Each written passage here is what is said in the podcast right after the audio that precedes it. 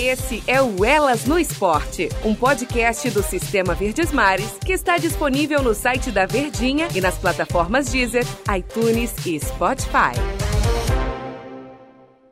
Olá, amigos! Elas no Esporte na área. Muito boa tarde, bom dia, boa noite aos ouvintes que nos acompanham aqui através das nossas plataformas digitais, iTunes, Deezer, pelo site também da nossa Verdinha.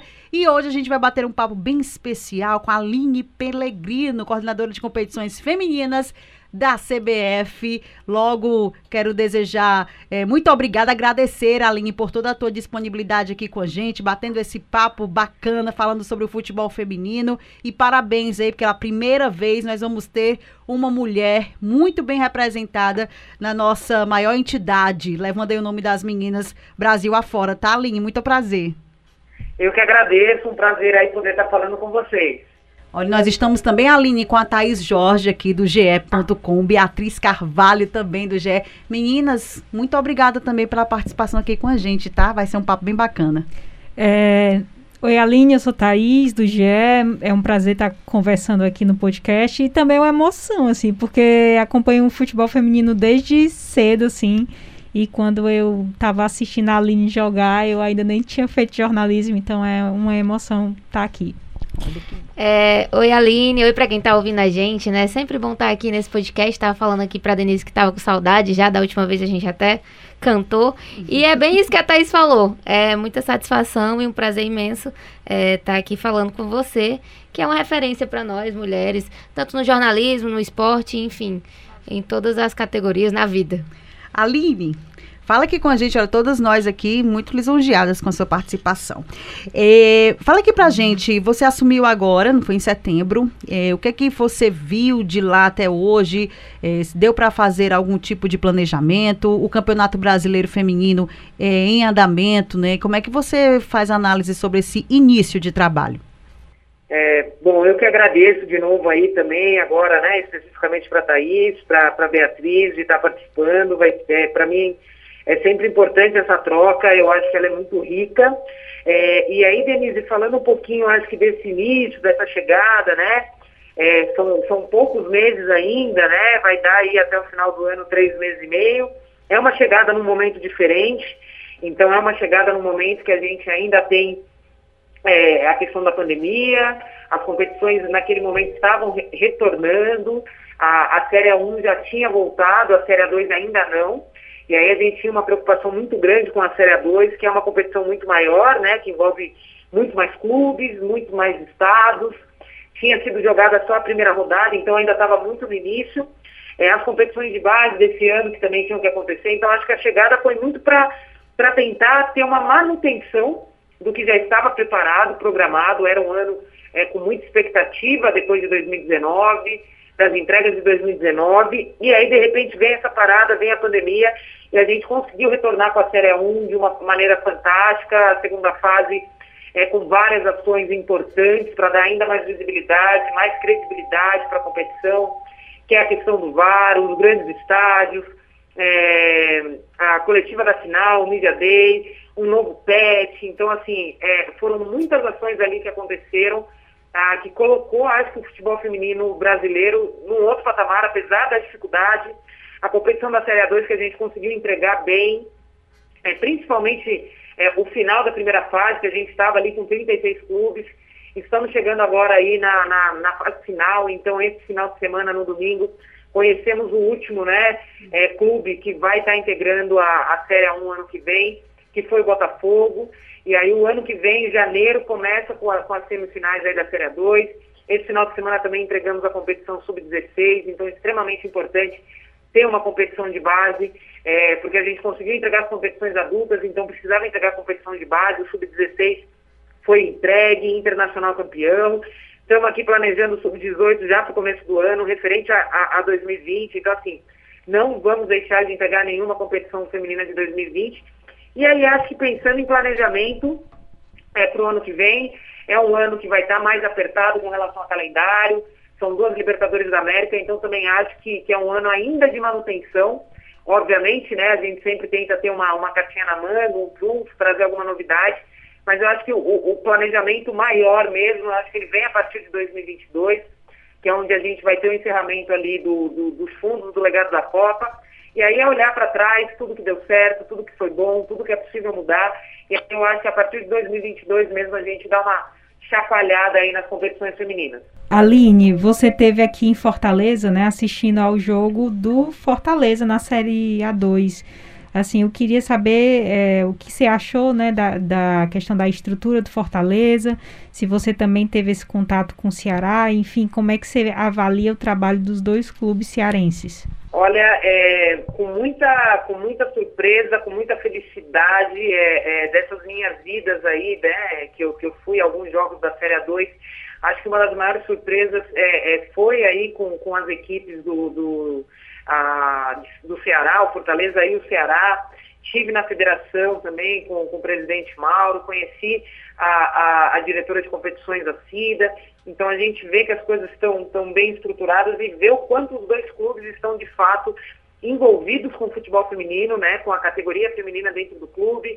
Então tive a oportunidade de conhecer o presidente Marcelo, é, conheço o pessoal da comissão técnica do Ceará também. Infelizmente a visita em 2020 para eles eu fiquei devendo aí, alguns outros jogos que era para eu ter acompanhado, bateu com outra, né, com a entrega da Série 1, então não consegui acompanhar o Ceará, mas acompanho é, é, de perto aqui, falando bastante com o César, que é um dos gestores.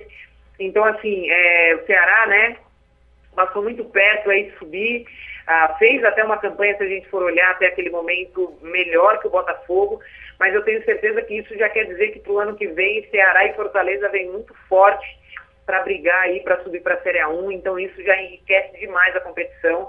Ah, então, é, é, com certeza, fiquei muito feliz com tudo que eu vi e acho que outros clubes têm muito que se espelhar no que vem fazendo hoje o Fortaleza e o Ceará.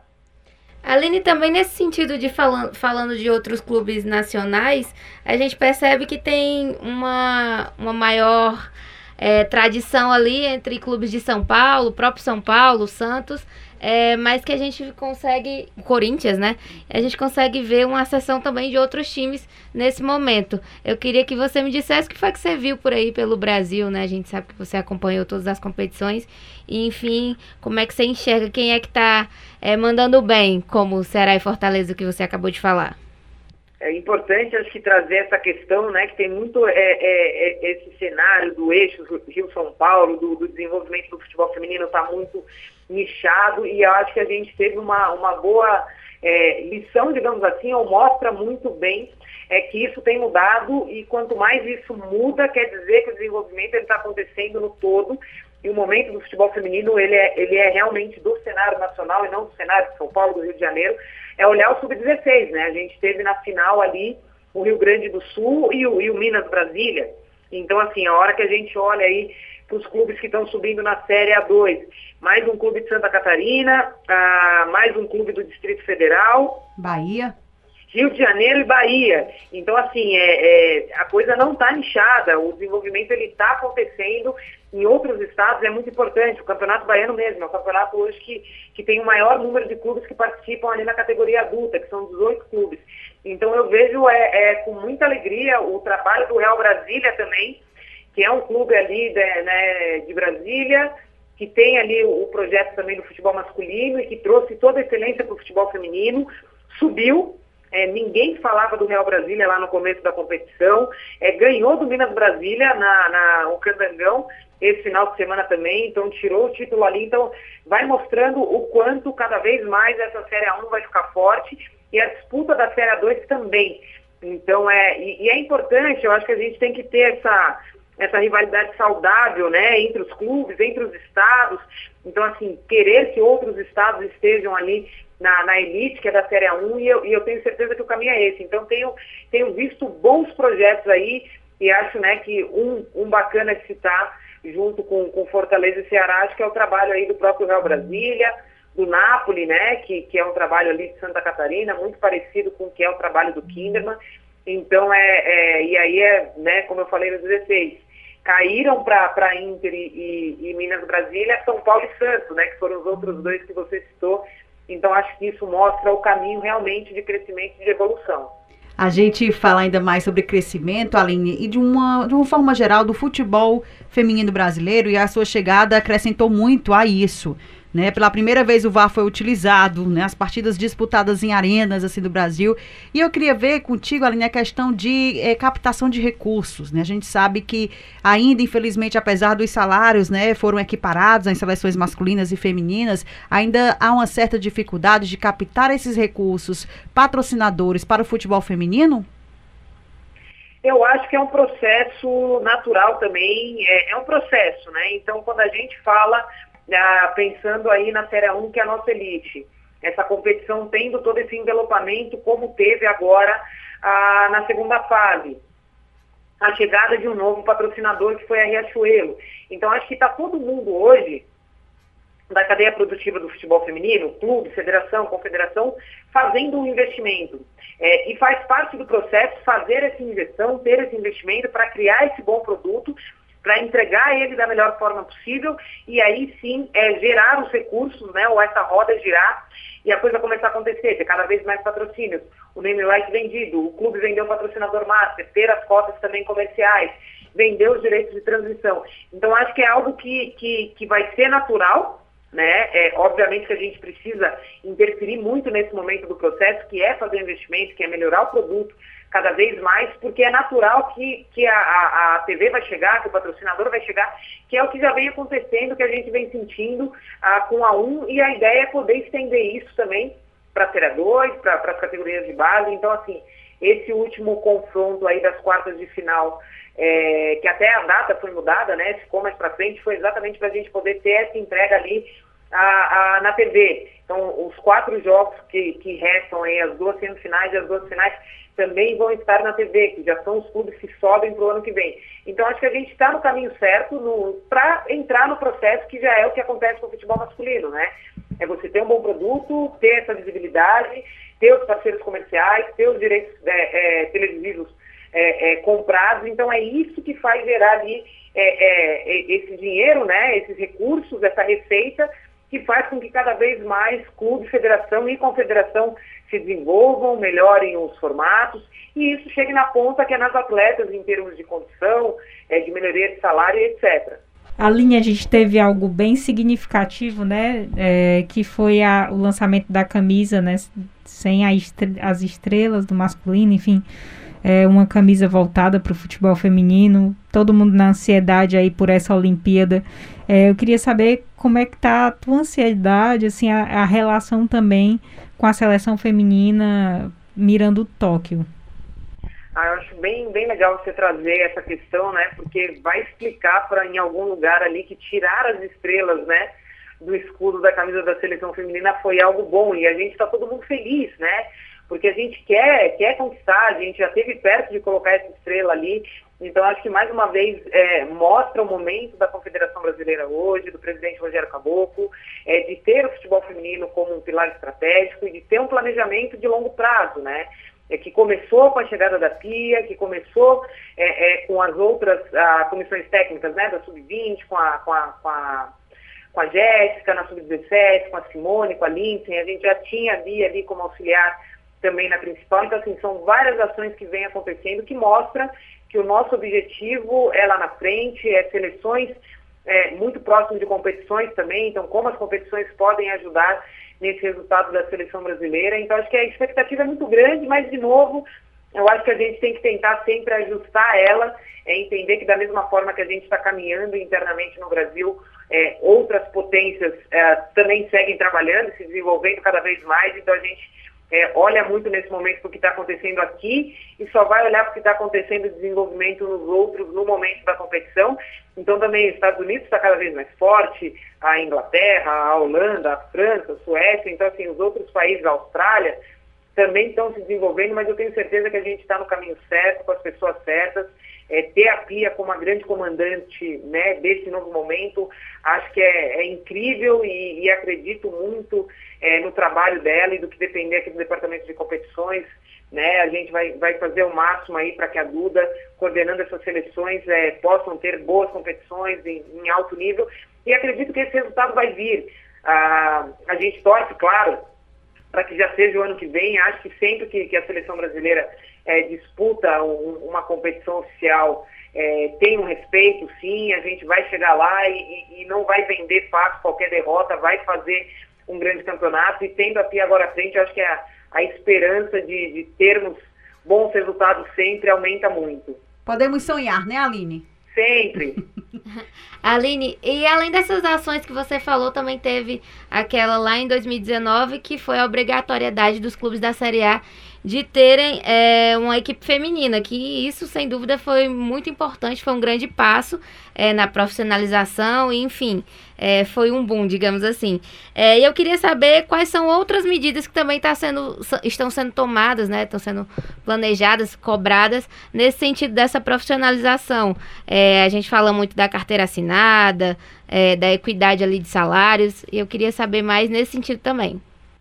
Não, com certeza a questão é, da licença, né, do regulamento da licença de clubes, que traz como um dos critérios desportivos a, a ter a equipe feminina, né, adulta e de base, acho que foi muito importante. Então, quando a gente olha para 2018 e vê o que aconteceu em 2019 e 2020, a partir dessa ação afirmativa, é muito positivo e, e é uma, um regulamento que todo ano ele é renovado, então a gente pode acrescentar é, novos itens. A Comembol mesmo esse ano já soltou uma, uma licença de clubes específica da Libertadores Feminina, então para os clubes que vão disputar a Libertadores Femininas, muito, é, e tem muita coisa interessante que a gente, de uma certa forma, tem que já trazer para o nosso regulamento específico da competição.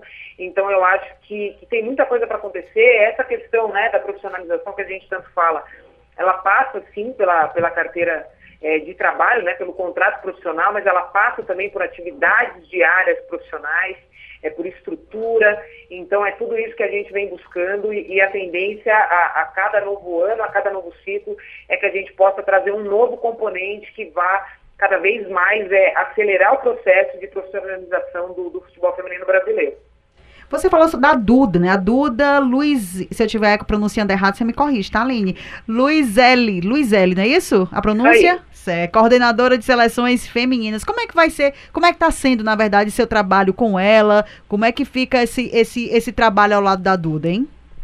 É, a minha chegada da Duda foi exatamente, né, junto no mesmo dia, mais uma vez acho que um, é, é, um um movimento estratégico do presidente Rogério, que entendeu é, que não só ter a, a, mulheres à frente ali da seleção, era importante também ter esse braço é, em competições, então é um cargo que não tinha, então já acho que a gente fortalece muito. E desde o do, do primeiro dia, do, do, primeiro encontro né, que tivemos eu, Duda e o presidente juntos, ele falou, vocês têm que estar o tempo todo juntas, se falando, tem a questão do calendário, encaixar as datas, é data fixa, é campeonato brasileiro, são as competições da seleção de base, as competições aqui da, da, do departamento de competições. Então, assim, o trabalho, ele é, é, é diferente, né? Apesar de ficarmos no mesmo andar, praticamente a gente está em, em, em, lados opostos aqui, é, não necessariamente a gente se encontra às vezes aqui, mesmo estando juntas as duas, na CBF, às vezes a gente vai passar um dia que não vai se ver, dois, três dias que não vai se ver, mas o trabalho ele é em conjunto, então as decisões são tomadas ali ou minimamente compartilhadas. Olha, Duda, estamos caminhando com o calendário aqui, ela já vai encaixando o que é de seleções, então tenho certeza que isso é muito rico e até também para ouvir as impressões dela com relação a, a competições, né? Eu, eu, eu fui atleta da seleção, então uma, uma coisinha ou outra ali, a gente troca uma ideia. E eu acho que é a importante parceria, a gente né? ouvir o, máximo né, de, de pessoas dentro do processo e que estão no processo com visões diferentes, mas que quer é, a mesma coisa, que tem em comum o mesmo objetivo. Então acho que isso engrandece muito o futebol feminino brasileiro. Aline, se a gente pudesse, ficava aqui a tarde todinha contigo, viu? eu bom, sei que você feliz. tem, porque você contribui e enriquece ainda mais e nos esclarece, né, todo esse trabalho feito aí pelo lado do feminino, né, pelo lado do futebol feminino. Mas Thaís, vai, vai contigo. Não, na verdade...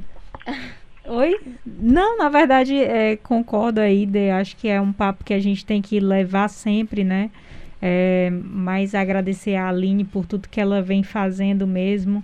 Isso reflete também no nosso trabalho, porque quando a gente entra, né, D e Bia sabem, a gente entra no, no jornalismo esportivo, a gente quer falar de futebol feminino. Então, esse uhum. crescimento é essencial também aqui para o nosso trabalho.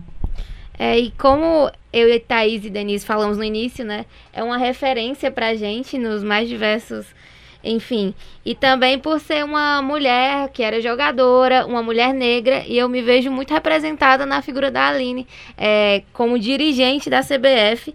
E eu queria saber nesse sentido também, como é que você se sente ocupando esse posto é, na principal entidade de futebol do Brasil. Ah, eu acho que como vocês bem falaram aí já, na verdade, o avanço é para todas, né?